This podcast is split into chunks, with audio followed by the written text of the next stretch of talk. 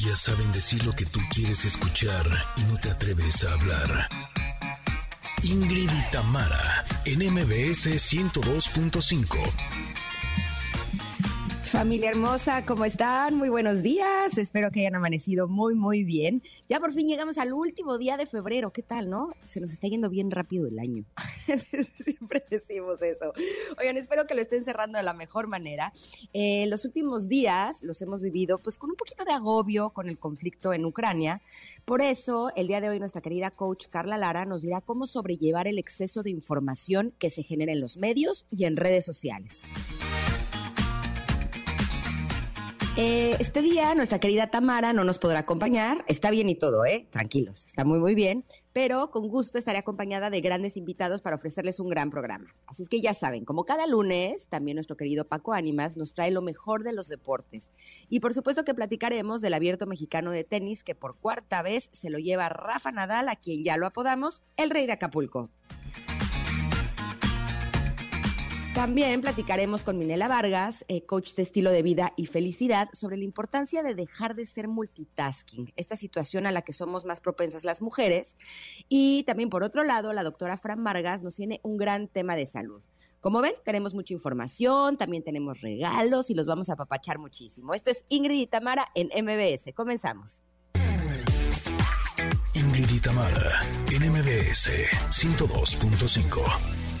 Qué delicia comenzar este día con Underdog de Alicia Keys, con la reina Alicia Keys, para ponernos de buen humor y empezar esta semana con todo. Yo deseo de todo corazón que hayan pasado un gran fin de semana, que lo hayan disfrutado muchísimo en compañía de sus seres queridos, de la familia, de los amigos. Si se fueron de fiesta, pues también espero que estén bien ahora, que estén recuperados, que hayan podido descansar. Si no es así, como les decimos eh, muchos días en este programa, eh, en este caso yo me encargaré junto con nuestros invitados de apapacharlos, de consentirlos, de que pasen una rica mañana con mucha información, con muchos temas realmente interesantes. Si en este momento están haciendo 750 mil cosas al mismo tiempo, bueno, pues más adelante ya se los decía, eh, vamos a estar hablando de la importancia de dejar de ser multitasking, de hacer 750 cosas al mismo tiempo. Eh, ya estamos recibiendo, por supuesto, que muchos mensajes por parte de ustedes, lo cual agradecemos muchísimo, lo agradecemos enormemente. Y por eso eh, me encanta saludar a toda la gente linda que nos está sintonizando a través del 102.5 en la Ciudad de México, pero también apapachamos con mucho gusto a toda la gente linda de Córdoba que están en FM Globo 102.1, también a Comitán que nos sintonizan a través de EXA 95.7, también así mm, muchos besos a Mazatlán que están en EXA 89.7 y un abrazo enorme a Tapachula, que están en EXA 91.5. Gracias por acompañarnos, gracias por estar con nosotras y a todas las personas que nos están escuchando en sus autos, eh, gracias también por sintonizarnos, a quienes estén en el transporte público, en el home office, en casa y por supuesto que también a toda la gente que nos está sintonizando a través de las plataformas digitales y que en este momento es la tarde, la noche o cualquier otro día de la semana que nos están escuchando en el podcast, pues también gracias por estar con nosotras eh, o con nosotros. Ahora sí eh, somos una comunidad muy grande y estoy muy, muy contenta de que ustedes estén aquí. Eh, como todos los días, tenemos nuestra pregunta del día ya hablábamos de que eh, en unos momentos hablaremos de lo que implica hacer multitasking y por eso queremos que nos digas cuántas cosas a la vez acostumbras a hacer. Híjole, este es un tema. Creo que las mujeres tenemos eh, principalmente muchísimas responsabilidades, o más bien creemos que el hacer muchísimas cosas a la vez nos convierte en unas mujeres así superheroínas, ¿no? También hay muchos hombres que acostumbran a hacerlo, pero creo que este sí es eh, un asunto más de mujeres. Más adelante con eh, Minela se lo voy a preguntar si realmente sí es un asunto más femenino. Pero bueno, si ustedes son de los que en casa hacen 550 mil cosas a la vez o están trabajando y al mismo tiempo están aprovechando para hacer otras 750 mil cosas. Eh, los invitamos a que a través de arroba Ingrid Tamara MBS nos digan cuántas cosas a la vez acostumbran hacer. Ya están contestando, lo cual agradezco muchísimo. Por ejemplo, Claudia Cárdenas nos dice que ella acostumbra cocinar y escuchar Ingrid y Tamara pero eh, yo creo que eso no es ser multitasking, yo creo que eso es ser lista. ¿sí? Em, hacer ese tipo de cosas, yo creo que eso no, está, no estaría considerado, pero les prometo que se los voy a preguntar a Minela en unos minutos, pero los invito a que a través de arroba Ingrid MBS nos respondan esta pregunta para poder poner eh, ahora sí que las preguntas sobre la mesa. Y el día de hoy, eh, debo confesarles que a mí me emociona muchísimo cuando recibimos mensajes en Twitter en donde nos eh, ponen las fotografías cuando están disfrutando de los regalos que les damos en este programa, cuando nos ponen fotografías del teatro, cuando nos ponen fotografías del cine, de los eventos especiales, de los conciertos, nos encanta también.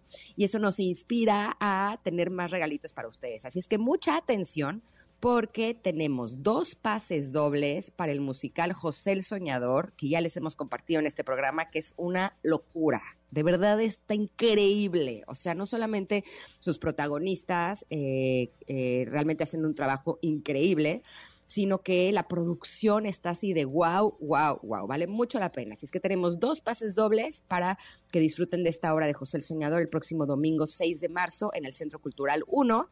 Y lo único que tienen que hacer es escribirnos, eh, las dos primeras personas que nos escriban a arroba Ingrid Tamara MBS y nos digan los nombres de los protagonistas del musical.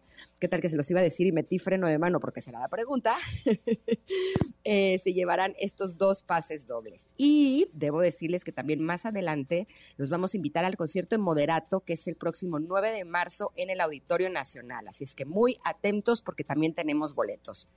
Y a las personas que tienen un restaurante o que quieren incrementar sus ventas, eh, queremos invitarlos a que conviertan a sus meseros en vendedores con Hero Guest el primer programa académico digital especializado en restaurantes con los más altos estándares de calidad internacional que convertirán a tus meseros en vendedores profesionales. Hero Guest es la base de la educación en restaurantes a precios increíbles. Por eso te invitamos a que entres a www.heroguest.com.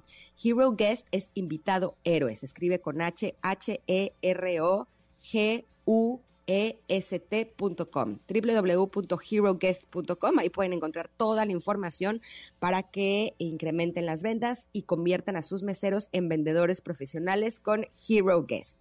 Y así nos vamos a ir a un corte, pero regresamos con nuestra querida Minela. Ella es coach de estilo de vida y felicidad y nos va a hablar de lo peligroso incluso que es ser multitasking. Somos Ingrid y Tamara y estamos aquí en el 102.5. Regresamos. Es momento de una pausa. Ingrid y Tamara en MBS 102.5.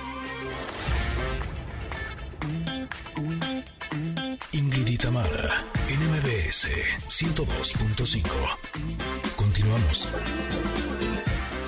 Qué buena es la música de este programa, francamente. Así es que al ritmo de Turn of the Light de Nelly Furtado, le damos la bienvenida a nuestra querida Minela Vargas, ella es coach de estilo de vida y felicidad y nos va a hablar de para. Es peligrosísimo ser multitasking. Yo veo la palabra peligrosísimo y ya digo, ok, no me quiero meter ahí. El problema es que creo que estamos todos metidos hasta el cuello. ¿O no, mi querida Minela? ¿Cómo estás? Bienvenida. Buenos días, Ingrid. Qué gusto saludarte. Y sí, tristemente, o sea, es como pues, un bicho muy peligroso de esta nueva era, el ser multitask que últimamente se había usado hasta como una medallita de, híjole, yo soy multitask, qué, qué, qué poderosa soy. Y realmente es que, híjole, no, mira, tendemos más las mujeres a lo, que los hombres a hacerlo, pero es que el ser multitask es lo que nos trae abrumadas, cansadas, malhumoradas, fritas, como yo digo vulgarmente, y sin energía vital. Claro, por supuesto, porque estamos con, eh, como exigiéndonos demasiado, ¿no? Queriendo cumplir con demasiadas tareas. Pero aquí la pregunta del millón es, si tengo todas esas cosas que hacer entre la casa, los hijos, el trabajo, los trámites, que a veces también son una, una pesadilla, ¿cómo le hacemos para eh, que nos alcance el tiempo en el día para eh, hacer una cosa a la vez si a veces sentimos que ni haciendo 20 mil cosas a la vez lo estamos logrando? Que fíjate, justo dijiste la clave. Hay muchísimas cosas y todas en, nuestra mente parecen igualmente importantes. La realidad es que no todo es igualmente importante al mismo tiempo. O sea, seguro tienes, o seguro la casa, los hijos, el trabajo, los papeles, todo tiene su importancia. Pero es que queremos hacerlo de 9 a 10 de la mañana el lunes y ya tenerlo listo. Eso es lo que nos mete el pie Mira, algo que a mí me ha ayudado muchísimo y es algo muy, muy fácil y que todas podemos hacer todo, es anotar todo eso que traes en la cabeza que tú creas que tienes que hacer, ¿no? O sea, todo, todo, desde necesito una cebolla en el súper y hay que cambiar la regadera, de, o sea, cosas pues, insignificantes de repente, no del día a día, hasta pues tengo que meter la solicitud para que mi hijo se vaya a la maestría, o sea, todo, todo, todo, que lo anotes. Y una vez que ya lo tienes así, eh, pues en una hoja de papel, digo, a mí me funciona, yo soy un poco a la antigüita, me sirve papel y lápiz, pero que lo puedo hacer en una app o en un, donde sea, ya que lo tienes, identificar cuáles son las tres cosas más, más importantes, que si tú haces esas tres hoy, dices, ay, me siento relajada, me siento que, uff, o sea, que avancé. Y las otras muchas que no hayas hecho hoy, las puedes ir programando para días siguientes. No sé si eso mm. un poquito te contesta la pregunta. Sí, sí, sí. Ahora, eh, ¿no sería importante también, ahorita que hablabas de eh, los papeles de la maestría de tu hijo, aprender a delegar? O sea, y más con los hijos, como darnos cuenta de cuando ya están en edad de hacer las cosas de ellos hacia ellos, ¿no? Eh, creo que un chavo que va a entrar a la maestría, pues él puede meter sus papeles o no. definitivamente. Y mira, o sea, eso es clave el delegar y con los hijos, con, quien tengas, o sea, una pareja en tu casa, si alguien te ayuda, con tus compañeros de trabajo, eh, con la familia, o sea, el pedir ayuda y, ¿sabes? Es como que hay una creencia de que si lo hacemos todos, somos superpoderosas mujeres y si no, valemos nada. Desde ahí creo que hay que cambiarlo. Ahorita pues me recordaste hace poco con una coach y me decía, oye Minel, es que mi mamá pudo y mi suegra pudo y, y, y dime es que yo quiero hacerlo todo porque yo también tengo que poder. Y creencias de ese tipo son las que, uy, pues nos, pues nos traen ahorcada. Claro. Ahora, ¿cómo aprendemos a reconocer lo que es verdaderamente importante? Porque evidentemente cuando eres multitask, todo para ti es importante, ¿no? y seleccionar qué no es tan urgente, qué no es tan importante, a veces se vuelve una tarea realmente complicada, ¿no? Pues sí, ese es el arte y es como cualquier músculo, es practicar. O sea, quien quiere tener cuadritos por ir al gym un día y hacer mil abdominales, pues siento decirles que eso no va a pasar. Lo vas ejercitando. Entonces, este ejercicio facilísimo de escribir todo lo que tienes que hacer y escoger tres cosas, las tres cosas para hoy. Si puedes hacer cuatro, cinco o diez, qué padre, pero solo escoger tres y utilizar, mira, la famosísima ley de Pareto del 80-20, o sea, ¿cuál es ese 20% de cosas que te van a dar el 80% de satisfacción? O sea, tal vez hoy es vital que ese papel que tú me dijiste que tenías que mandar al, quién sé, no sé, al, al lector, al abogado, quien sea, lo mandes, ¿no? Ok, eso lo pones como uno. Dos, híjoles, lunes y no hay súper en tu casa, mm, creo que sí deberías hacer el, súper. Y tres, llevas postergando ver a esa amiga y eso es tiempo, calidad y amor propio y entonces lo pones en tu, en tu tres, te estoy inventando, ¿no? Y entonces esas, esas tres cosas, digamos que serían tu 20%, que te van a dar el 80% de satisfacción del día. Y aquí es un poco ir día a día practicando esto y clave, clave, clave es que cuando tú lo tienes claro, lo haces. Es una cosa muy simple, pero cuando tú tienes claro qué necesitas, lo haces. Por eso las fechas límite nos sirven también. Oye, Ingrid, tienes que pagar la escuela de los niños antes del 28 de febrero. Lo tienes clarísimo, ya lo pagaste.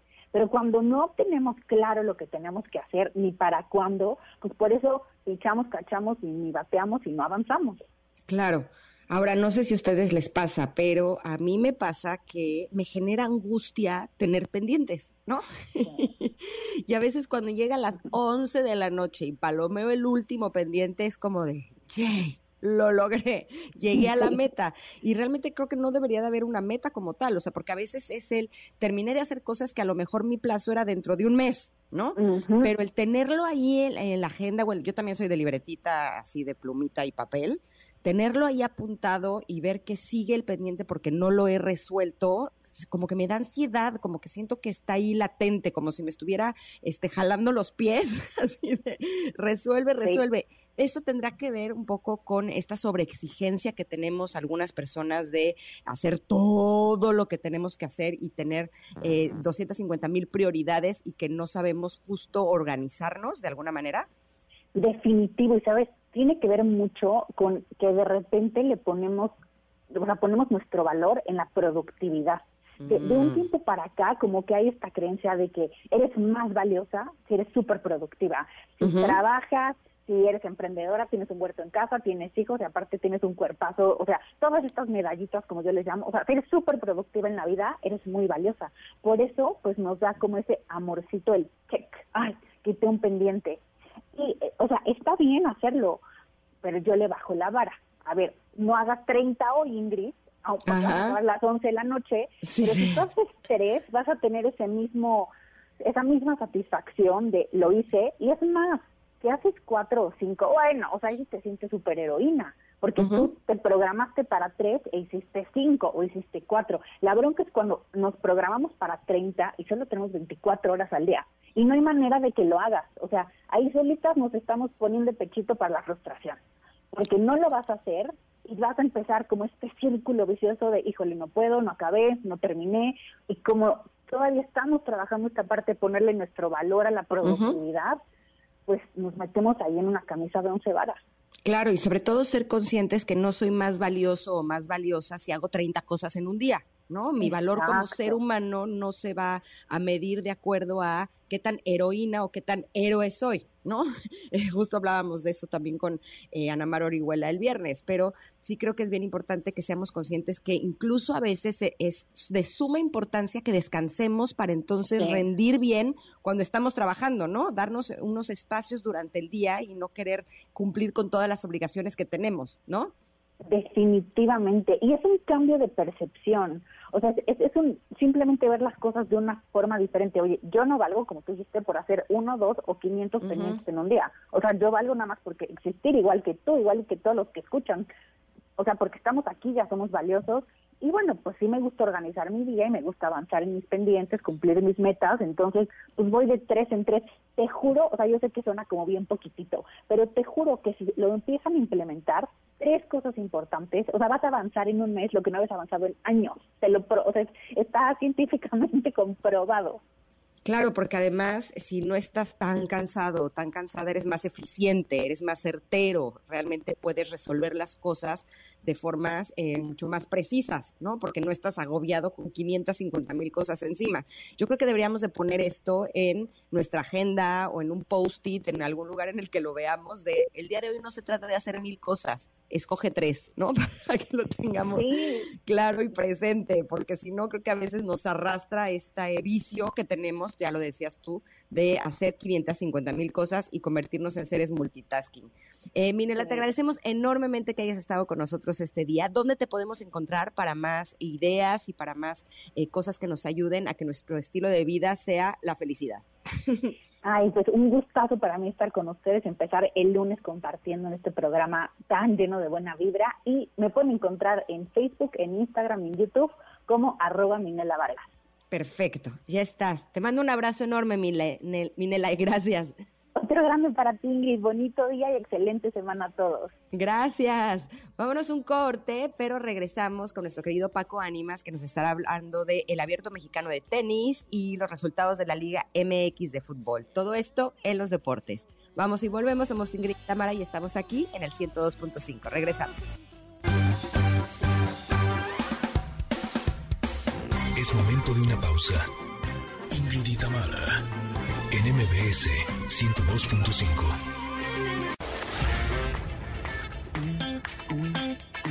Ingrid y en MBS 102.5. Continuamos. Adrenalina y emoción deportiva con Paco Ánimas. Cuarta ocasión al señor Rafael Nadal. No cabe duda que el abierto mexicano de tenis es uno de los eventos más esperados por todos los amantes del deporte blanco, pues reúne a grandes figuras del tenis internacional en un solo lugar, Acapulco Guerrero. La edición de 2022 no ha sido la excepción, donde participaron las principales estrellas de este deporte, Rafa Nadal, Daniel Medvedev, Tommy Paul, Cameron Norrie, quienes cautivaron a todos los asistentes con su pasión e increíbles jugadas. El momento más emocionante ha sido la coronación de Nadal como indiscutible campeón, pues el español ha repetido esta victoria por cuarta ocasión, lo que sin duda hace aún más especial su triunfo. Para continuar, eh, agradecer a todo, a todo mi equipo aquí presente, también he venido hoy, he tenido el apoyo de algunos familiares que se han desplazado, o sea que a otros que, que no, han estado aquí, eh, familia, eh, equipo que, que, está en, casa en Mallorca, la verdad que es uh, algo inimaginable, ¿no? Haber empezado el año de esta manera, era algo que no podíamos imaginar ninguno hace un mes y medio prácticamente. O sea, que solo puedo agradecer haber estado ahí en, en, todo momento, ¿no? en momentos que parecía difíciles, los que parecía imposible y los que poquito a poco nos íbamos recuperando, ¿no? Gracias a todos vosotros, pues a día de hoy estamos aquí os lo agradezco muchísimo. Muchas gracias. Desde el inicio del torneo, Nadal ya se veía como uno de los favoritos para llevarse la victoria a casa y los fans apostaban todo a que así sería. El tenista se colocó a la delantera del marcador desde el inicio del partido que disputó contra el británico Cameron Norrie. Definitivamente Nadal venía con el objetivo de ganar el torneo, algo de lo que habló apenas pisó el suelo mexicano durante una conferencia de prensa que ofreció. Gané un torneo en el que estaban cinco de los diez tenistas más importantes del mundo. Hace unos meses no podía entrenar y ahora me importa lo que he logrado. Vengo con una dinámica positiva que ayuda a jugar con un poco más de tranquilidad, expresó motivado. Con este triunfo, Nadal suma su cuarta victoria en el abierto mexicano de tenis. El primero lo ganó en 2005, el segundo en 2013, el tercero en 2020 y el cuarto en este 2022. Yo soy Paco Ánimas y hasta aquí la información del abierto mexicano de tenis. Yo al final me considero un súper afortunado de la vida. Eh, he conseguido hacer de uno de mis hobbies de cuando era niño, pues una parte muy importante de mi vida y mi, y mi trabajo, aunque nunca lo consideré, lo consideré como tal. Y, encima pues he tenido mucho éxito, ¿no? O sea que creo que es, eh, sería muy desagradecido pues eh, tener una actitud eh, más negativa de la cuenta o, o, o romper raquetas. Mi querido Paco, ¿cómo estás? Buenos días. Buenos días, Ingrid, ¿cómo estás? Pues contento de estar contigo en esta mañana para platicar, como ya escuchábamos, de la gran victoria de Rafa Nadal en el Abierto Mexicano de Tenis. Exacto, ahora sí, bien, eh, sí creo que era el favorito de esta contienda. Eh, tampoco le fue tan fácil, ¿eh? Eh, debo decir que ya les había platicado que a mí me dejaron plantada con mis boletos, tuve que improvisar y sí logré asistir al estadio para eh, los octavos de final, los cuartos de final. La semifinal, la verdad es que la vi en la televisión, y sí podría decirte que a pesar de que él fue el ganador y de que sí jugó muy bien y demás, por ejemplo, en los cuartos de final cuando se enfrentó a, a Paul Tommy, no le fue nada fácil, ¿eh? En el segundo set se fueron a tie break y realmente podría decirte que eh, estuvo, estuvo bastante peleado este segundo set, a pesar de que en el primero sí lo aplastó 6-0, en el segundo realmente sí, sí fue algo un poco más complicado. Eh, ya podría decirte que en general los partidos antes de las semifinales sí eh, los que son como los que están en los primeros lugares en el ranking, como es el, ejemplo de Tsitsipas, de Medvedev, el caso de Nadal, sí aplastaban a sus contrincantes porque realmente les tocaba jugar con, o sea, con hombres que en el ranking general estaban en el lugar 158, 208, 200 y pico, ¿sabes? Como que sí había mucha diferencia en el nivel de juego. Pero ya cuando llegaron a las semifinales es donde ahí sí se puso la, la contienda bastante buena. Ahí sí estuvo un poquito más peleado y uno como espectador es lo que más disfruta, ¿no? El, el, darte cuenta de que incluso a un Rafa Nadal, que es un extraordinario jugador, pues sí estaba sudando la gota gorda y lo digo de manera literal, o sea, escurría, así parece que tenía la llave del agua abierta. Claro, la verdad es que, em, como bien lo mencionas, eh, el tema contra el estadounidense fue el, el, más se le complicó.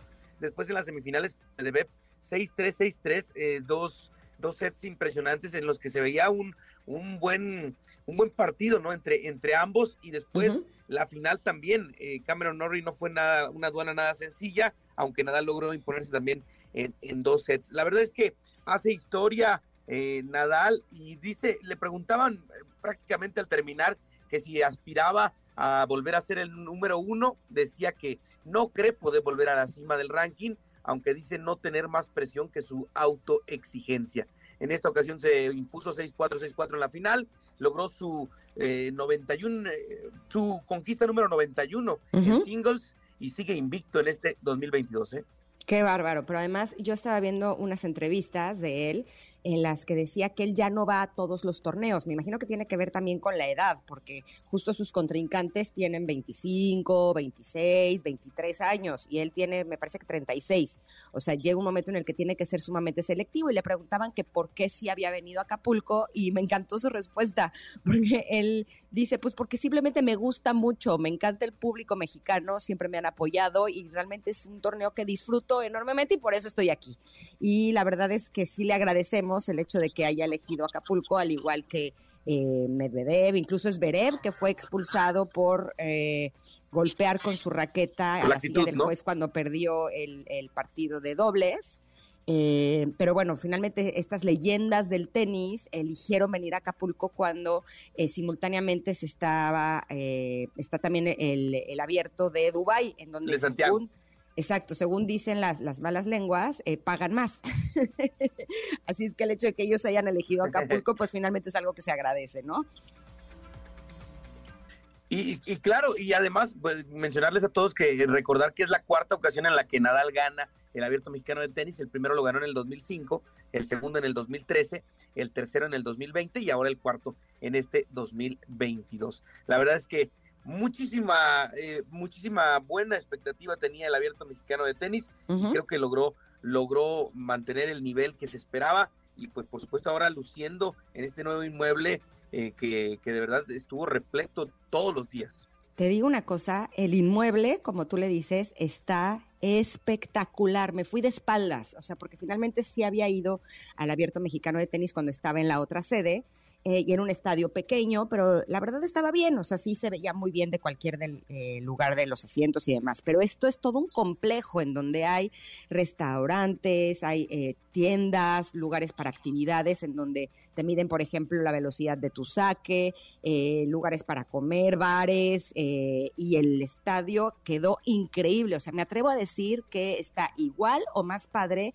que el que en el que hacen el US Open. Eh, que lo hacen en, Nueva York, que finalmente es un estadio de primerísimo nivel. Este, la verdad, no le pide nada, yo me atrevo a decir hasta que está más padre.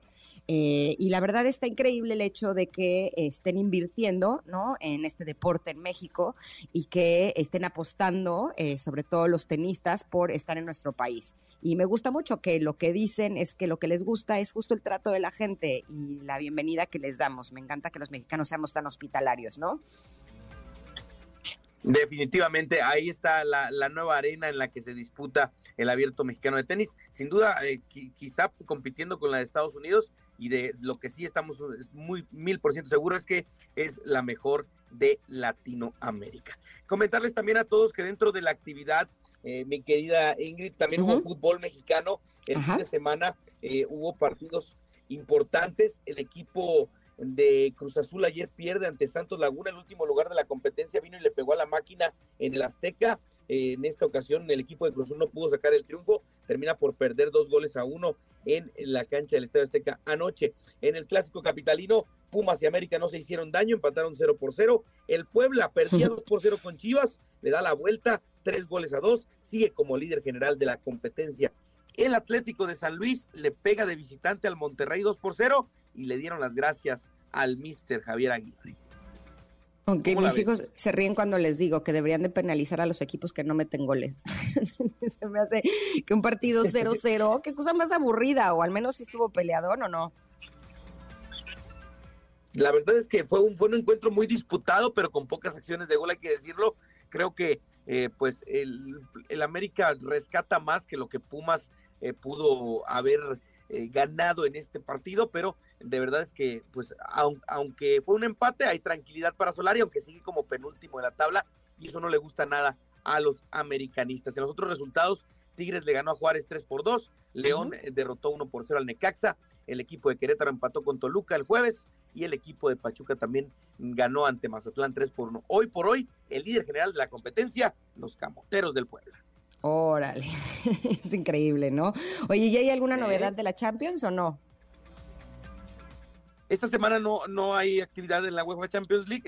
viene para la siguiente semana la vuelta de los octavos de final para definir a quienes estarán en los cuartos de final y habremos que estar muy al pendiente de todo lo que suceda en Europa también, por supuesto, con este tema. Este, el día de mañana arranca el mes de marzo y será mes de eliminatorias mundialistas, que por cierto, mm. está nada de confirmarse, Ingrid, que muy posiblemente Rusia quede fuera de Qatar 2022. Ayer la FIFA anunciaba que no podrían usar, no habría ningún partido internacional en territorio ruso y que además no podrían usar la bandera ni el himno ni eh, nada en, ninguna, en ningún tipo de competencia. Pero tal parece que la presión es tal que hoy se haría oficial que Rusia quedaría fuera de Qatar 2022. Tómala.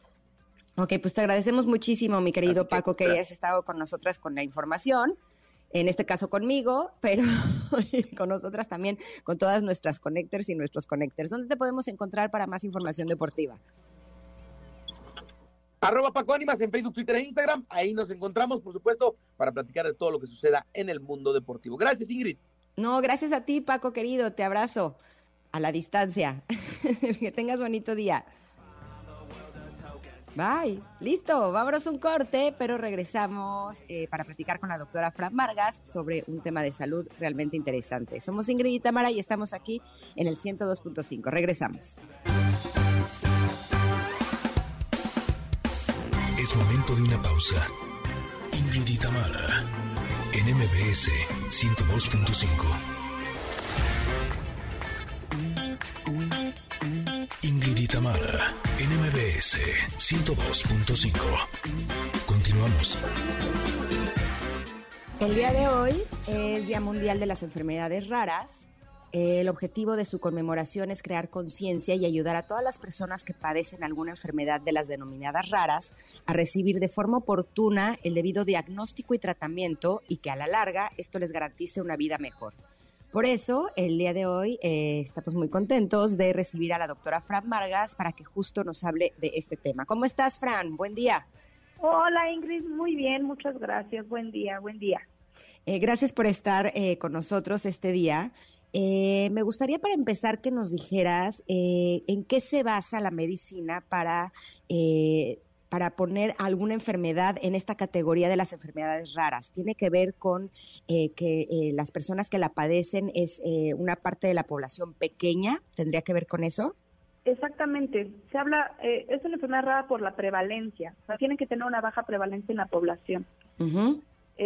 aproximadamente, o sea, se denomina rara cuando afecta a menos de cinco personas por cada 100 mil personas o 100 Entonces, eso la denomina rara. Hay En el mundo hay entre 6.000 y 8.000 enfermedades raras y eh, esto es bien importante porque el 70% son de origen genético. Y esto significa que eh, es una de las enfermedades más subdiagnosticadas eh, de, de, todo el mundo. Y es y por qué es es porque los síntomas son súper inespecíficos son muy generales o son em, como muy particulares. Entonces, a los doctores que no tienen entrenamiento en estas enfermedades, les es muy difícil llegar a un diagnóstico. Entonces, son pacientes que van de doctor en doctor por años. Incluso el diagnóstico es un promedio entre 5 y 10 años en que se diagnostican. Y eh, por supuesto que si se diagnostican tardíamente, pues el pronóstico de la enfermedad, como bien lo mencionabas al principio, es peor. El chiste es ir desde antes. Ajá, ¿cuál sería la diferencia o es lo mismo las enfermedades huérfanas que las enfermedades raras? Exacto, es lo mismo, se denominan enfermedades huérfanas o enfermedades raras y es porque eh, literalmente son muy, muy raras de diagnosticar, son, eh, son síntomas que, como mencionaba, son muy particulares y nada más el 5% de estas enfermedades tiene como tal un diagnóstico específico contra la enfermedad. Entonces, como hay 6.000 enfermedades raras, lo que se hace es muchísima investigación al respecto. Eh, actualmente eh, la biotecnología ha demostrado, bueno, ha hecho una labor incansable en, en, en, este, en encontrar tratamientos, en encontrar nuevos métodos de diagnóstico, para, pues para curarlas o para diagnosticarlas. Actualmente, la Asociación Mexicana de la Industria Internacional Farmacéutica, eh, eh, que hablé con ellos, tienen 560 eh, medicamentos, están siendo estudiados 560 medicamentos biotecnológicos para estas enfermedades.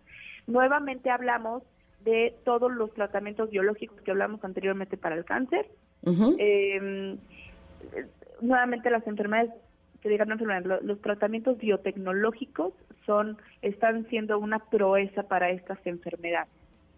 Ahora, eh, 6.000 enfermedades que destacan en esta categoría me parecen demasiadas, ¿no? Eh, nos acabaríamos todo el programa mencionándolas, pero ¿cuáles serían las más comunes dentro de esta categoría?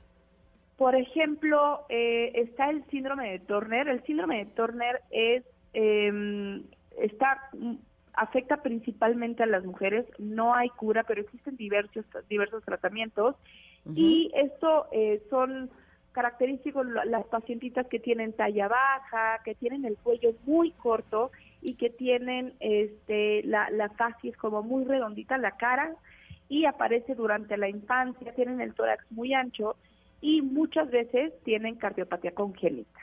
Son pacientes que tienen ovario poliquístico o tienen eh, diferente como multipoliquistosis en todo el cuerpo y es, es, muy frecuente en, con estas, es una de las más conocidas de las enfermedades raras. También está espina bífida, eh, pues la espina bífida le puede dar a los dos, a los o sea, tanto a hombres como a mujeres. Y lo que pasa aquí es que es un defecto congénito de la columna vertebral que no cierra por completo hasta el final. Y por supuesto que existen diferentes grados de parálisis en los pacientes. Eh, se diagnostica cuando nacen los pacientitos, se puede ver como un, un moretón que no se quita y que, o un quiste incluso, ¿no? Se ve como un quiste. Y es muy raro, ¿no? La espina bífida. Otra muy conocida es la hemofilia. Eh, sabemos que le dan eh, a los hombres y aquí la sangre no coagula y hay que llevar un seguimiento muy, muy, muy minucioso del paciente. No tiene cura, entonces hay que estarlo em, pues como muy de la mano. El hipotiroidismo, por ejemplo, también el hipotiroidismo ah. congénito es una de las enfermedades raras, pero em, el chiste es diagnosticarlo hasta la mañana, eh, hasta la mañana, luego luego al nacimiento y por eso es que hay tantos, eh, por eso se hacen estos estudios al nacer para diagnosticar hipotiroidismo congénito. La fibrosis quística, por ejemplo. La fibrosis quística también es una enfermedad rara es, eh, es rara, es hereditaria y es crónica. O sea, ¿qué significa? Que no solamente eh, se presenta eh, por un momento, sino es durante toda la vida. Se diagnostica normalmente entre los primeros años de vida y lo que hace, como su nombre lo indica, es generar muchos quistes y fibrosis. Es muy característico en pacientes que tienen eh, bueno, en los pulmones se llenan de, fibrosis y de quistes y en todo el sistema digestivo. Tienen diarreas recurrentes, tienen insuficiencia respiratoria y hay que estarlos, eh, pues continuamente hay que tienen tratamiento de, con inhaladores, etcétera, y con, y con muchos neumólogos y cardiólogos. Ahora estaba leyendo que actualmente cerca del 8% de la población mundial padecen estas enfermedades raras. Esto traducido en números corresponde a un aproximado de 350 millones de afectados. ¿Qué tanto está invirtiendo la medicina en investigación para la cura o por lo menos el control de estas enfermedades raras, Fran? La pregunta es que ¿cuánto dinero? O sea, sí, ¿qué, tan, qué tanta importancia le están dando o si más bien eh, la, el, ahora sí que los recursos de investigación los están llevando a enfermedades que son más comunes, como el cáncer, por ejemplo? Totalmente. Eh, me, encanta esta pregunta. Eh, justamente por eso hablé a, a MIF. Eh, la MIF en México es la Asociación Mexicana de la Industria Internacional Farmacéutica y pues aquí tienen las principales em, farmacéuticas que son las que más, como Pfizer, por ejemplo, que le están poniendo muchísimos recursos a la investigación, y especialmente de enfermedades raras. Por ejemplo, también, por ejemplo, AVI, eh, de Abbott, bueno, antes era de Abbott, tiene, está generando muchísimo, eh, muchísimos recursos para la investigación de enfermedades raras, por ejemplo, como la enfermedad de Fabry, como mucopolisacaridosis, como eh, hay, hay muchas enfermedades que lo que está pasando es que son autoinmunes y que se tienen que regular exclusivamente con eh, medicina, con biológicos específicos. Entonces, eh, como habíamos platicado que son anticuerpos monoclonales y todo esto requiere muchísima eh, muchísimo grado de especialidad. No cualquier laboratorio ni cualquier farmacéutica pudiere estar generando este, esta investigación, pero lo que sí es bien importante es que hagamos un, debido a que son tan subdiagnosticadas, por ejemplo, mi papá tenía una enfermedad rara y eh, el, el cardiólogo cuando lo vio dijo, no puedo creer, después de tantos años, porque mi papá fue mucho tiempo porque tenía hipertensión, dijo, nunca diagnostiqué la enfermedad rara, ¿no? Eh, son pacientes que duran mucho tiempo buscando la causa de su enfermedad y el día de hoy es importantísimo para dar a conocer, para darles atención, para ponerles un foco y porque 300 millones de personas con esa enfermedad no son pocas. Entonces hay que darles como un exposure bien importante a estas enfermedades y saber que eh, los doctores, hay, hay, un, hay un dicho que, eh, que no busques cebras cuando el paciente parece caballo, ¿no? Entonces, eh, si nosotros vemos eh, un caballo, ¿por qué estarle buscando las rayas? Y yo agradezco profundamente el doctor que sí se atrevió a buscar las rayas de mi papá y, todos aquellos doctores especialistas, subespecialistas con alta especialidad, que realmente entendemos que es muy, muy complicado eh, dar diagnósticos porque hay tantas enfermedades que no sabemos. Eh, entonces, que, el doctor o que los eh, o que los profesionales de salud pongan el dedo en el renglón y que y que sea una enfermedad un poco más visible. Sí, por supuesto, y bueno, nos lo has dicho tú y lo hemos leído y lo sabemos que la detección temprana puede hacer una diferencia importante en cualquier paciente, ¿no? Ya sea de enfermedades raras o de cualquier otra enfermedad. Y creo que valdría la pena que estemos atentos eh, y que nos demos cuenta de que hay cosas que no son normales, ¿no? Si alguno de nuestros hijos está perdiendo peso de manera importante o no tiene energía o eh, este, este tipo de, de, símbolos, ¿no? Que de alguna manera a veces normalizamos y decimos, ay, pues debe de estar cansado, ¿no? Y, no, muchas veces sí podría ser el caso de que está padeciendo alguna enfermedad. A mí me pasó con mi hijo que yo lo empecé a ver muy delgado, le empecé a ver un mal color de piel, eh, iba al baño muchísimo y dije, es que esto no es normal, ¿no? No es no, no podemos normalizar algunas situaciones que a veces no lo son. Y justo eso, el haber estado atenta y el y el haber yo dicho desde mi, mi, ignorancia, porque finalmente de la diabetes que padece mi hijo yo no tenía nada de información, pero dije, esto no es normal. Y eso hizo que llegáramos al hospital en buen tiempo y que ahora eh, sea un chavo que no solamente está sano, eh, a pesar de que padece esta enfermedad, sino que tiene un buen control, ¿no? Entonces, eh, creo que es importante que... Ajá. No, perdóname, te interrumpí. Lo importante es que eh, no, que estemos atentos, ¿no? Tanto con nosotros como con nuestros hijos, con nuestra pareja, con nuestra familia, con nuestros padres, de cuando veamos alguna, algún síntoma que no nos parezca normal, pues sin alarmarnos demasiado, poner atención a ver qué es lo que podría estar sucediendo, ¿no? Totalmente, totalmente, Ingrid. Es, es muy importante que aprendamos a no vivir con algún dolor o no a vivir con algún síntoma, que eh, el cuerpo nos dice siempre algo. Entonces hay que ponerle muchísima atención a, los síntomas porque, eh, digo, es obvio, si tienes insuficiencia respiratoria, pues que es obvio, ¿no? No va a ser un síntoma que puedas vivir mucho tiempo con eso. Tendrías que ir al doctor luego, pero hay pacientes, por ejemplo, que tienen diarrea. La diarrea es un síntoma, eh, la enfermedad rara de, de, mi papá se llama amiloidosis primaria. En México no saben casi nada de la amiloidosis primaria. El único lugar en el mundo es en la clínica Mayo o en Italia y eh, él simplemente tenía debilidad, diarrea y dolor de cuerpo, ¿no? Y, la lengua la tenía grande y es un síntoma bien importante para los pacientes con amiloidosis primaria, ¿no? Esta lengua que es muy grande. Y, eh, y pues como es tan raro, ¿no? Porque pueden haber mil causas de que, de, que se crece la, la, lengua o, hombre, la diarrea es un síntoma totalmente inespecífico. Lo que no es normal es que dure tanto tiempo. Claro. que cualquier cosita eh, te dé diarrea. Entonces, si nosotros tendemos a tener algún síntoma que es muy recurrente, nosotros hay que ponerle atención. Totalmente de acuerdo contigo. Fran, querida, te agradecemos muchísimo que hayas estado con nosotros este día. ¿Dónde te podemos encontrar? Ay, muchísimas gracias a ustedes. Bueno, a ti, Ingrid. Estoy en, en Twitter, en DRA, de doctora, DRA MFB, y estamos en el teléfono de 5621 136525 Aquí estamos para cualquier duda de salud o cualquier cosa que podríamos ayudar.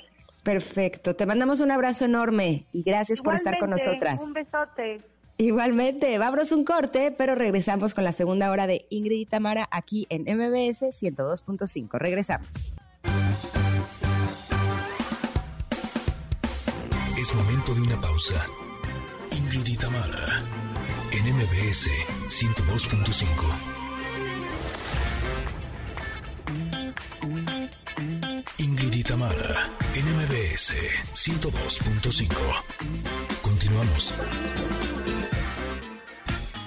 Familia hermosa, en la primera hora del programa platicamos con Minela Vargas, coach de bienestar y felicidad, sobre la importancia de dejar de ser multitasking algo que a mí me ha ayudado muchísimo y es algo muy fácil, es anotar todo eso que traes en la cabeza que tú creas que tienes que hacer, ¿no? Ya que lo tienes, identificar cuáles son las tres cosas más, más importantes, que si tú haces esas tres hoy, dices, ay, me siento relajada. Y las otras muchas que no hayas hecho hoy, las puedes ir programando para días siguientes.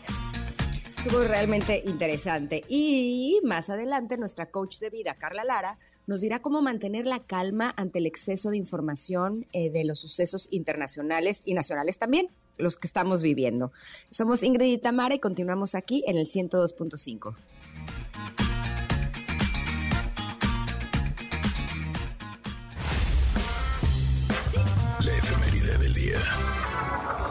Una gran canción, es tan fácil romper un corazón, de SAS de Miguel Mateos, porque un día como hoy, pero de 1981, el grupo SAS, liderado justo por Miguel Mateos, debuta en el estadio de Vélez, en Argentina, como telonero ni más ni menos que de Queen, que también era su primera vez que actuaba en aquel país. Así es que eh, esta gran canción que nos ha dejado Miguel Mateos, eh, híjole, está cumpliendo ya, ya varios años, pero sigue en el gusto de todos nosotros sin duda. Y en otros sucesos, aquí en las efemérides, en 1996, la princesa Diana y el príncipe Carlos de Inglaterra inician los trámites de su divorcio tras casarse el 29 de julio de 1981. Diana anuncia que acepta la disolución del matrimonio, pero conserva su título de princesa de Gales, aunque no es más su Alteza Real por no ser la futura reina de Inglaterra. Eh, también en el 2013, en la Ciudad del Vaticano, renuncia el Papa Benedicto XVI, eh, siendo el primer pontífice en hacerlo en la era contemporánea y el cuarto en la historia de la Iglesia Católica. También en nacimientos, un día como hoy, pero de 1917, nace el actor y productor mexicano Ernesto Alonso, ¿se acuerdan de El Señor Telenovela? Él destaca a sí mismo en más de 40 películas como La Sandunga y Papacito Lindo, bajo la dirección de cineastas como Luis Buñuel y Emilio El Indio Fernández. Él produce telenovelas como La Casa del Odio, Maximiliano y Carlota y Senda de Gloria y muere el 7 de agosto del 2007. Eh, también platicábamos con la doctora Fran Vargas que el día de hoy es el Día Mundial de las Enfermedades Raras, ya que el mes de febrero presenta una característica muy particular y es que dependiendo del año puede ser bisiesto o no. Por esta razón se escogió esta fecha como una manera simbólica de asociar esta rareza con la enfermedad. Así que el Día Mundial de las Enfermedades Raras podrá celebrarse cada 28 o 29 de febrero, teniendo en cuenta si es un año bisiesto. Las enfermedades raras que destacan en esta categoría son artritis reumatoide juvenil, la enfermedad de Charcot-Marie-Tooth, fibrosis quística, atrofia muscular espinal, esclerosis amiotrófica lateral, síndrome de Tourette, entre muchas otras. Y eh, el día de hoy también les tenemos regalos, así es que mucha atención, porque tenemos dos pases para que vayan a disfrutar de Alan Navarro Dream Tour el próximo 4 de marzo en el Teatro Metropolitan. Eh, también tenemos dos pases dobles para Budo Cento Championships, volumen 6, válidos para el 4 de marzo a las 5 de la tarde en el gimnasio Juan de la Barrera. Lo único que tienen que hacer es pedirnos en Twitter, arroba Ingrid Tamara MBS y decirnos yo quiero ir a disfrutar de el Dream Tour de Alan Navarro o quiero ir a disfrutar del Budo Center Championship volumen 6 y con eso se llevan estos pases dobles para que puedan disfrutar de estos eventos. Y nada más antes de irnos a corte, estaba viendo eh, alguna información que me parece eh, que es interesante, como por ejemplo que Eugenio Derbez se convierte en el primer mexicano ganador de un premio SAG, ayer fueron los SAG Awards, como parte del elenco de Coda. Así es que estamos muy orgullosos de nuestro querido Eugenio Derbez, que estaba ayer súper orgulloso, acompañado de su esposa Alessandra Rosaldo, eh, brillando en este, en este lugar, en este escenario ahora sí que rompiendo el récord, haciendo historia como el primer mexicano ganador de un SAG. Y también estaba leyendo que Enrique Bumburi se retira de los escenarios, eh, alega problemas de salud, dice que su garganta se cierra y se irrita y sus vías respiratorias dificultan eh, el que pueda ejecutar su trabajo. Así es que eh, va a haber una última oportunidad de verla en concierto, por si ustedes son fans de Enrique Bumburi, para que busquen la información y ustedes puedan eh, disfrutarlo. Y también para los fans de Spider-Man, ¿qué tal que me encontré información que me parece relevante, sobre todo porque Emiliano, mi hijo el mayor, es el mayor fan de Spider-Man? ya se compartió el tráiler final de Morbius que es la cinta spin-off eh, del universo de Spider-Man, protagonizada por nuestro querido Jared Leto, que se estrenará el próximo primero de abril. Por si ustedes son fans de Spider-Man, también creo que este trailer les puede interesar. Y así nos vamos a ir un corte, pero regresamos con nuestra querida Carla Lara, eh, que estaremos hablando de cómo nos afectan las noticias sobre la guerra y cómo combatir la infodemia, es decir, el exceso de información. Somos Ingrid y Tamara y volvemos en unos minutos aquí al 102.5.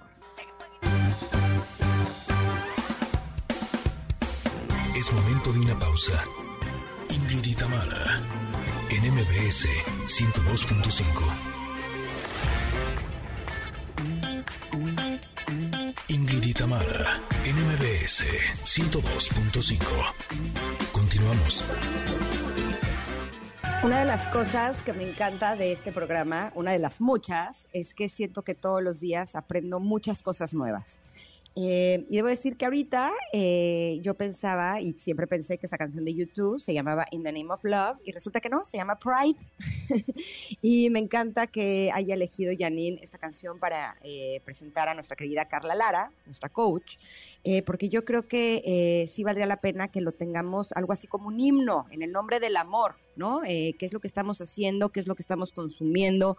¿Qué es lo que leemos? ¿Qué es lo que vemos? ¿Qué es lo que escuchamos? Porque justo otra de las cosas que estoy aprendiendo también el día de hoy es, eh, yo nunca había escuchado la palabra infodemia, es decir, el exceso de información. Y por eso se me hace tan importante que nuestra querida Carla nos hable el día de hoy de cómo nos afectan las noticias sobre la guerra, cómo podemos combatir la infodemia. ¿Cómo estás, Carla? Buen día. Hola, Ingrid, ¿qué tal? Buenos días, ¿cómo estás? Eh, muy contenta de recibirte como todos los lunes. Realmente eh, tú sabes que disfruto muchísimo de escucharte. Me encanta eh, cómo compartes de todo lo que has aprendido, todo lo que a ti te ha servido, todo lo que nos puede ayudar como seres humanos a estar bien para que nuestras familias también lo estén. Y sí creo que ahora eh, todas estas noticias sobre el conflicto que hay en, en, Ucrania, todo lo que está sucediendo con respecto a la información eh, también de Rusia, eh, sí creo que de alguna manera nos afecta, nos, nos provoca mucha ansiedad, nos provoca mucha angustia. ¿Cómo podemos combatir esta infodemia, mi querida Carla? Pues sí, definitivamente se vuelve un tema trascendental. Desde hace ya algún tiempo, cuando ay, perdone, cuando inició la pandemia, nos dábamos cuenta justamente de todo este exceso de información. Y el tema ahora es que, pues es información que viaja muy rápido, es información constante, y el riesgo es que a veces es información que puede ser falsa. Todo esto hace que nos cueste mucho trabajo poder comprender cualquiera de los temas. En el caso específico que estamos viviendo hoy con el tema de la guerra, pues nos damos cuenta que la, la velocidad con la que viajan las noticias es increíble. Tenemos que recordar un aspecto de nuestra naturaleza, de nuestra biología. Nosotros no estamos diseñados para ser felices, nosotros estamos diseñados para subsistir. Es decir, de una manera es que nuestra supervivencia va a depender, por un lado, de encontrar recompensa, pero por otro lado, de evitar el daño. Y entonces biológicamente vamos a estar muchísimo más alertas al tema que pueda causarnos algún daño o que pueda generar algún tipo de aspecto eh, que atente contra nuestra supervivencia. ¿Qué quiero decir con esto? De manera natural, estamos diseñados para poner atención a noticias malas o que nos asustan que a las buenas noticias. Esto, esto está considerado como un sesgo negativo. Vamos a tener tendencia a ver lo malo. Entonces, si tú le sumas nuestra parte biológica de buscar siempre el riesgo o lo que puede afectar nuestra supervivencia, y le pones encima este exceso de información, eso se vuelve una crisis de salud mental. Así de delicado es el tema que estamos tratando hoy. Cada vez más empezamos a ver dentro de las poblaciones personas que tienen un elevado nivel de ansiedad y un elevado nivel de estrés que no pueden explicar. Y cuando empezamos a investigar qué es lo que sucede en estas personas, nos damos cuenta que prácticamente el disco duro de almacenamiento, o sea, el cerebro, está completamente saturado de información negativa, lo que hace que de alguna manera se apague una parte de nuestro cerebro porque pensamos que estamos en una crisis grave. Date cuenta de lo delicado que es este tema de las noticias. Entonces, definitivamente hay ciertas cosas que podemos hacer que para tratar de lidiar con esto, pero más allá de decirle a las personas no vean noticias, ¿no? Es vamos a aprender qué hacer con la información y vamos a entender de entrada dos aspectos fundamentales. Lo primero es, hay que reconocer que tenemos un ancho de banda limitado, o sea, hay una capacidad limitada en nuestro disco mental y emocional. Hay un hay una capacidad límite entonces, reconoce que solamente puedes tomar cierta información a la vez. O sea, hay que entender esto, un disco duro sobrecargado no puede funcionar correctamente. Nuestra mente sobrecargada no puede funcionar correctamente. Entonces, no es solo no veas noticias, sino no te sobrecargues de información con la que no puedes lidiar o que no sabes cómo manejar. Ese sería el primer paso fundamental. El segundo es, se vuelve más relevante que nunca, mi querida Ingrid, trabajar con la práctica de la escucha selectiva. Es decir, necesitamos determinar y definir a quiénes escuchamos, cuándo los escuchamos y cómo los escuchamos. No todos podemos simplemente sentarnos, echarnos todo el buffet de noticias de 7 de la mañana o de 5 de la mañana a 8 de la noche. No es saludable hacerlo de ninguna manera, a menos que seas periodista y ese sea tu, trabajo. Si no es así, eres del público en general, es muy importante que definas a quién vas a escuchar, cómo lo vas a escuchar y cuándo lo vas a escuchar.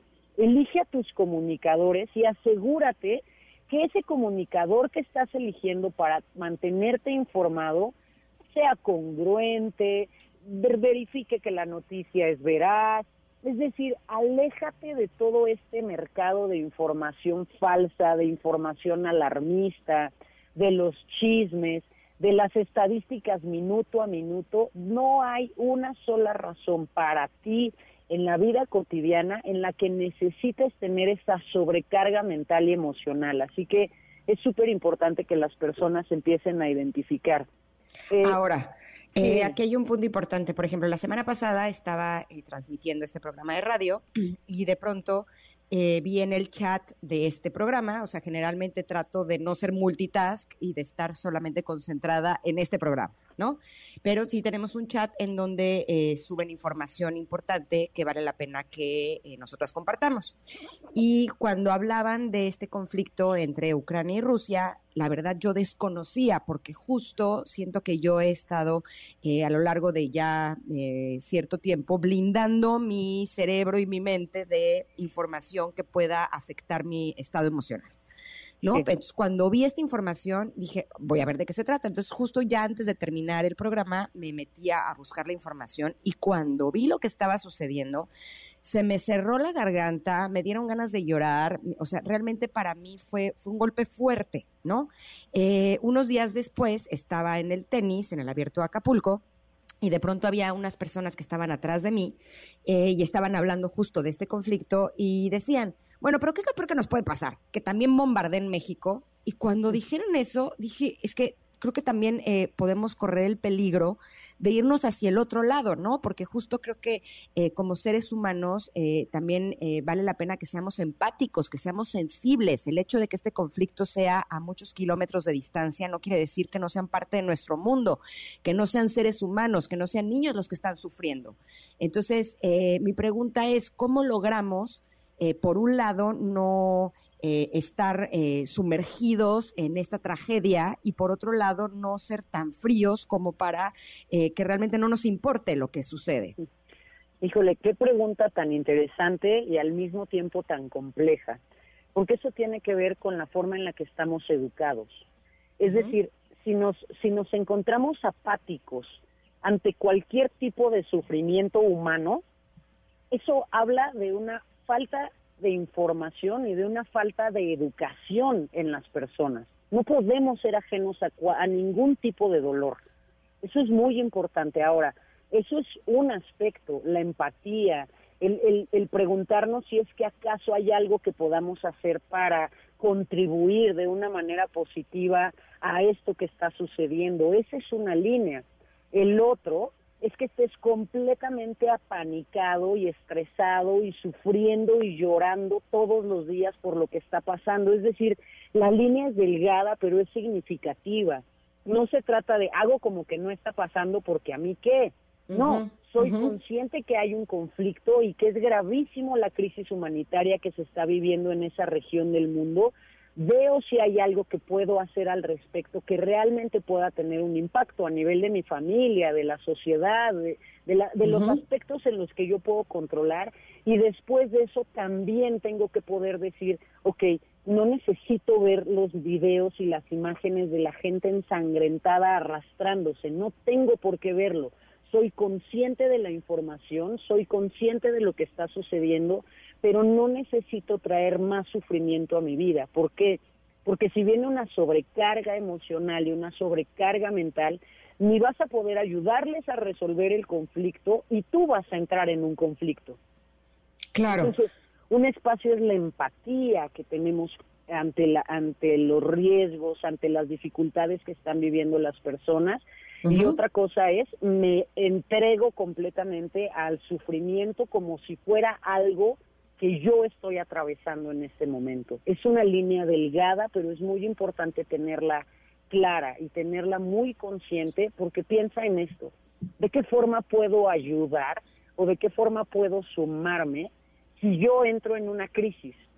Si yo entro en un estado en el que no solamente me impacta a mí, sino que empieza a impactar también a mi familia.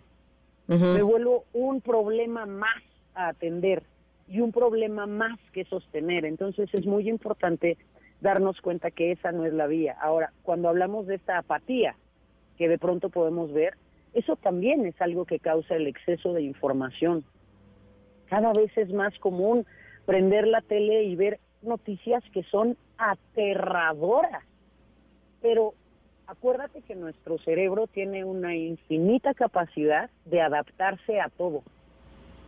Y entonces nos vamos volviendo más crudos en el manejo de la información, nos vamos volviendo menos, eh, perdemos esta capacidad de asombro ante ese tipo de información y eso también es el riesgo de la infodemia, que finalmente vamos pensando que todas esas cosas catastróficas, pues no importa, son normales, siempre están pasando y eso es terrible y eso atenta enormemente no solamente con nuestra salud mental, sino con el papel y el rol que jugamos en nuestra sociedad como ciudadanos del mundo, como especie, como seres humanos. No podemos ser ajenos ante estas situaciones y estas circunstancias. Ahora, ¿qué tanto nuestro cerebro se está adaptando o más bien está normalizando ciertas conductas o en el lado contrario, eh, de pronto yo pienso, por ejemplo, con respecto al morbo. ¿Será que los seres humanos eh, nos estamos volviendo un poco adictos a la adrenalina que este tipo de imágenes y de información nos provocan? ¿Me lo contestas de regreso del corte, Carla? Claro que sí, claro que sí. Muchas gracias. Estamos platicando con Carla Lara eh, sobre cómo nos afectan las noticias sobre la guerra y cómo combatir la infodemia, es decir, el exceso de información. Somos Ingrid y Tamara y volvemos en unos minutos aquí al 102.5. Es momento de una pausa. Ingrid y Tamara, en MBS 102.5. Ingrid y Tamara, en MBS 102.5. Continuamos. Estamos platicando con nuestra querida Carla Lara sobre cómo nos afectan las noticias sobre la guerra. ¿Estás ahí, Carla? Sí, aquí estoy. Ah, mira, justo ayer estaba platicando, eh, me estaban preguntando si ya había visto el documental de Jeffrey Epstein, eh, este documental de, pues de un estadounidense que era un depredador sexual, ¿no? Sí. Eh, y si había visto también la del juego del calamar, y justo les dije que no, porque siento que este tipo de información realmente me afecta, ¿no? Y me hizo recordar hace varios años eh, ya muchos, que vi, eh, no me acuerdo si era una película o era un documental de trata de blancas, eh, de unas chavitas a las que engañaban en, no me acuerdo si era en Rusia o en alguno de estos países. Y realmente ese documental o esa película me afectó mucho, realmente para mí fue muy fuerte y me puse a pensar qué fue lo que hizo en esos momentos que terminara de ver ese documental. ¿No? Eh, ¿Por qué no le apagué cuando ya lo que yo estaba viendo era demasiado fuerte, era demasiado desagradable? Eh, era para mí eh, increíble pensar que haya seres humanos que cometan este tipo de actos que son completamente detestables, ¿no? y como que acordándome dije, claro, en ese momento fue morbo, ¿no? De, de, de, recibir este tipo de información. Y por eso te pregunto, Carla, ¿qué es lo que hace que las personas nos conectemos con el morbo y que llenemos nuestra mente de este tipo de imágenes que nos afectan tanto, que afectan tanto nuestras emociones? Sí, eh, mira, nuestro cerebro está un poco tendencioso a ir hacia ese lado. Eh, vamos a tender a poner muchísima más atención a las noticias que nos asustan o que nos agitan va a ser mucho más fácil para nuestro cerebro recordar los insultos por encima de los elogios. eh, va a ser más fácil para nosotros reaccionar ante un estímulo emocional y físico.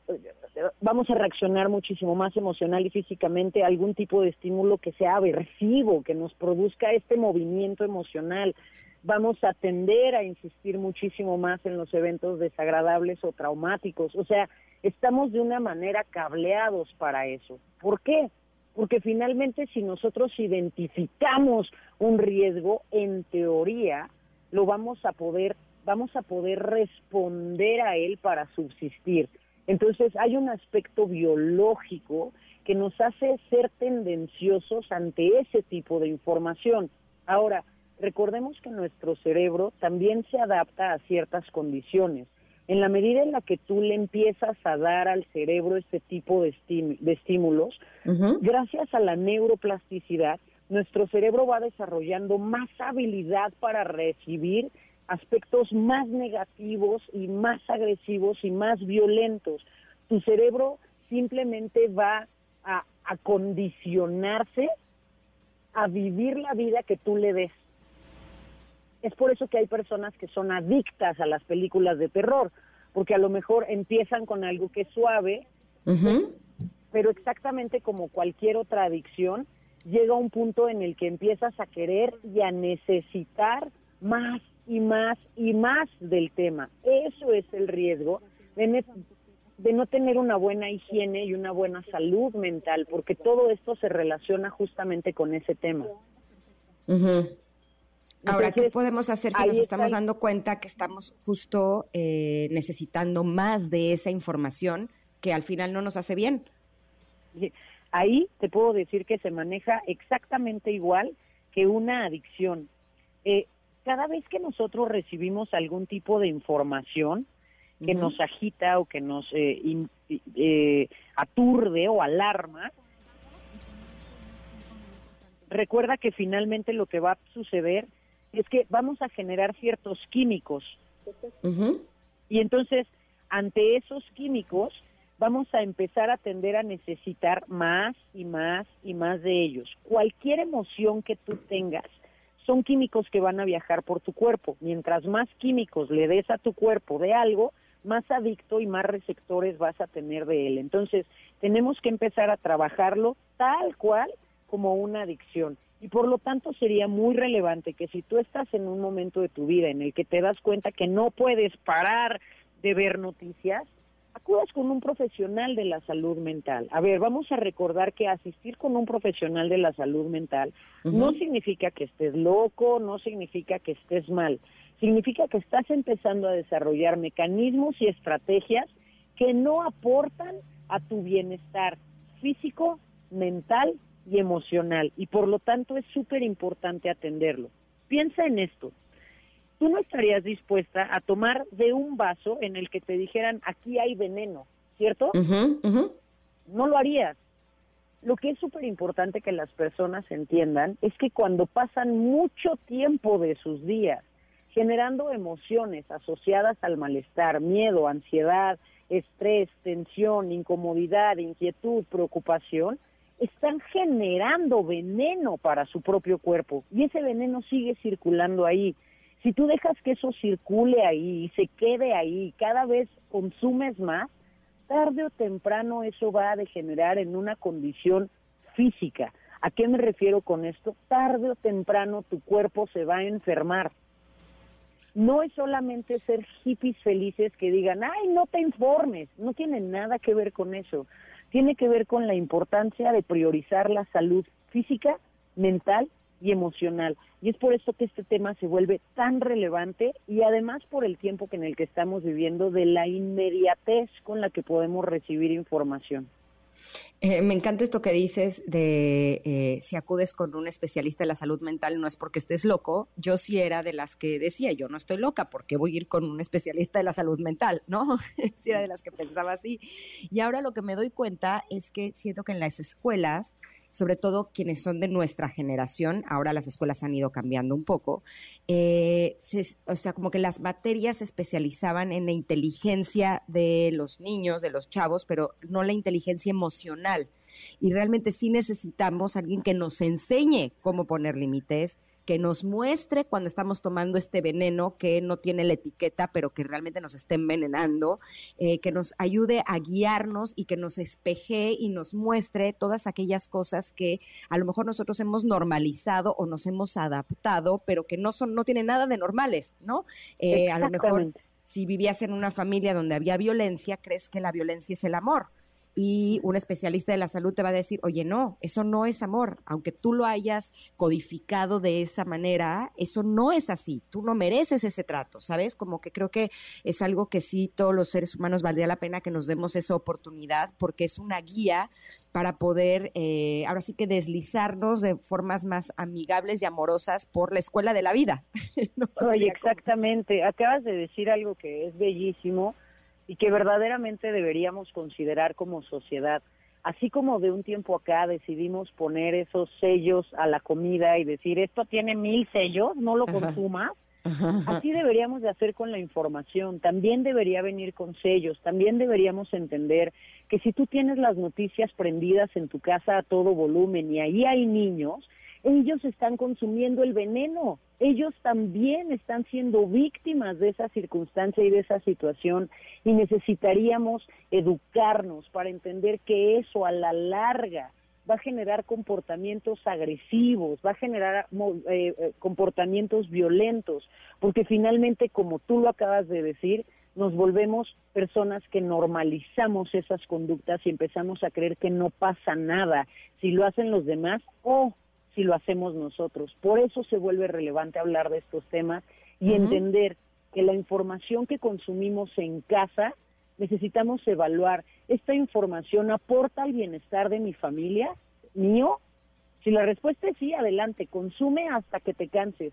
Pero si la respuesta es no, no aporta de ninguna manera y no es contenido nutritivo, tienes que parar. Es así de puntual y es así de estratégico. Y eh, valdría la pena que dentro de este contenido no nutritivo eh, seamos conscientes que los chismes, los, los contenidos que, generan chismes del espectáculo, que la mayoría de las veces ni siquiera son ciertos, eh, evidentemente nosotros como adultos no vale la, pena, vale la pena que lo consumamos, pero por favor no lo pongan en las manos de los niños, se lo suplico. Sí, Porque incluso también eso y los talk shows, por ejemplo, eh, siento que es un contenido que no está correcto para ellos, porque ellos van a normalizar este tipo de conductas, ¿no? Ellos siento que dentro de, su mente es el si fulanita le pintó el cuerno, si su chanito le hizo, eh, van a pensar que eso es normal, ¿no? Y te digo, independientemente de que creo que la información que se da muchísimas veces no es real, eh, también creo que les afecta y hace que normalicen conductas que no son normales, que no son correctas y que no les van a traer ningún tipo de bienestar. Te agradezco enormemente, mi querida Carla, que hayas estado con nosotros este día. Muchísimas gracias. Te mando un gran abrazo y que sea una linda semana para ti y para tu equipo. Yo también. ¿Dónde te encontramos para más información? En todos lados, en todas las redes, me encuentran como Carla Lara Coach. Perfecto. Te mando un abrazo enorme, Carla, y gracias por estar. Igualmente. Vámonos un corte, pero regresamos con el último bocadito de este programa. Somos Ingrid y Tamara y estamos aquí en el 102.5. Volvemos. Es momento de una pausa. Ingrid y Tamara en MBS 102.5. Ingrid y Tamara, NMBS 102.5. Continuamos. Ingrid y Tamara tienen buenas noticias. Por supuesto que les tenemos buenas noticias, ya que un joven ganó más de 30 mil pesos por no usar las redes sociales. Ya sé que suena como de broma, pero bueno, resulta que Lorna Goldstrand Clefsas, oye, espero haberlo dicho bien, que estaba un poco medio como trabalenguas, originaria de Minnesota, Estados Unidos, decidió retar a su hijo Siebert de 12 años a mantenerse alejado de las redes sociales hasta que cumpliera 18. A cambio le daría 1.800 dólares, o sea, 36.630 pesos. Órale, también estaba un poco generosa. Según contó Lorna a CNN, se inspiró en un reto llamado 16 por 16, donde una madre le daría a su hija 1.600 dólares al cumplir 16 años si se mantenía alejada de redes sociales. Por supuesto que la mamá de Siebert modificó el reto ya que lo subió a dos años y le agregó 200 dólares más. El reto no fue tan difícil para Siebert, ya que a sus 12 años aún no usaba mucho las redes sociales y la única app que tenía en su celular era la de Snapchat, la cual borró un día después de instalarla. No diría que hubo un momento en el que pensé que estaba a punto de romperle el reto. A medida que avanzaba era más una cuestión de orgullo. Eso es lo que dijo la joven a CNN.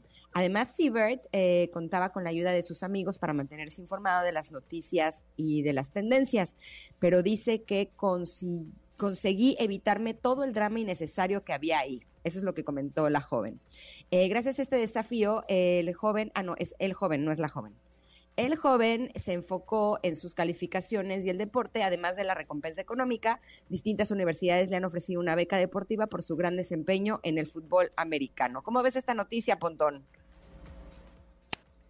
Oye, muy bien, pues está padre, ¿eh? Está, bueno, ¿no? Está, sí, ¿cómo no? ¿Cómo no? El Lorna, que es su mamá, asegura que al principio no creyó que su hijo cumpliría con el reto, pero cuando notó que ya llevaba seis meses sin usar las redes sociales, ella comenzó a ahorrar por si Siebert sí lograba ganar la apuesta. Ajá. Qué maravilla, ¿no? Eh, pues dice. está muy bueno fue como no voy a romper esto, estoy orgullosa de él porque hubo algunas veces en las que fue más difícil, tenía la certeza de que lo lograría, eso es lo que dijo su mamá. Y después de ganar la apuesta, Siebert se compró un celular y abrirá sus redes sociales, aunque confesó que le ha costado mucho trabajo utilizar su dispositivo móvil debido a que las apps no funcionan como antes, ¿no? Pues es que ahora ya estaba ya estaba distinto. Dice, es muy divertido, me siento como si tuviera 80 años, parece que no puedo descifrar las redes sociales, es bastante vergonzoso. Estaré con mis amigos y me dirán, ¿qué estás haciendo? Qué chulada. ¿Tú te metes mucho a redes sociales a chismear o realmente lo utilizas nada más para generar contenido? No, pues un poco de las dos, ¿no? genero más contenido que, que, que consumo, pero eh, ahorita me, llegó a la mente el cuando castigas a tu hijo con este sin, sin que vea la tele, ¿no? Estás castigado un mes sin televisión. Y entonces a los dos días igual está medio sufriendo y dice, puta, ¿qué hago? Estoy bien aburrido. Pero al tercer o cuarto día ya agarró la pelota, ya agarró el, no sé, un rompecabezas, ya hizo algo de cocinar. O sea, ellos mismos se empiezan a entretener, ¿no? Ellos mismos dicen, pues tengo que encontrar cosas creativas para para entretenerme, para buscar, para divertirme, para aprender. Y, y ya al final ya después ya no extrañan la tele, ¿no? En este caso, las redes sociales. Si estás un mes fuera de las redes sociales, igual sí, los primeros semana dices, me estoy perdiendo de todo, ¿no? Y ya después vas agarrando tu propio ritmo, tu propia vida otra vez, pues, y no pasa nada, pues te sigues, sigues aprendiendo otras cosas en tu vida offline, ¿no? En tu vida, digamos, análoga. y, también te, la sigues pasando bien. Entonces, yo la verdad es que siempre he estado a favor del equilibrio, ¿no? en búsqueda del equilibrio, tanto en tu vida online como tu vida offline. O sea, no puede depender todo tu vida digital, ¿no? Este, pero tampoco por el otro lado, porque pues ya también existen dispositivos, internet y todo, ¿no? Entonces, yo creo que el llegar a un punto de equilibrio es, sería lo ideal, ¿no? Es como, pues un poco como si te tomas una chela, pues no pasa nada, pero si ya abusas, pues ya, ¿no? Ya, ya pasa, ¿no? Un vinito, pues ya, ya pasa. Es un poco, un poco lo mismo. A mí lo que me ha funcionado es retrasar cualquier cosa con mis hijos. O sea, eh, darle celular cuando ya van a la secundaria, que es cuando ya necesitan de un celular. Eh, que no puedan abrir redes sociales hasta que ya sean casi casi mayores de edad, no ir a antros hasta que sean casi casi mayores de edad, ¿sabes? O sea, como, eh, mi mamá me decía, todo a su edad, todo a su tiempo. Exacto, lo que pasa es que luego enfrentarte al OSH de tus hijos es algo que no nos gusta, ¿no? Pero sí creo que tener redes sociales a los 12 años, a mí me parece que están muy chiquitos y cuando mis hijos quieren les he dicho que la verdad no, y ya, y me enfrento al OSH, ni modo. Pero bueno, ya nos tenemos que ir, mi querido Pontón, te mando un abrazo enorme y cuéntanos qué vas a tener en tu programa de Estilo de Vida Digital. Nos escuchamos mañana, abrazo grande. Ingrid y Tamara te esperan en la siguiente emisión, MBS 102.5.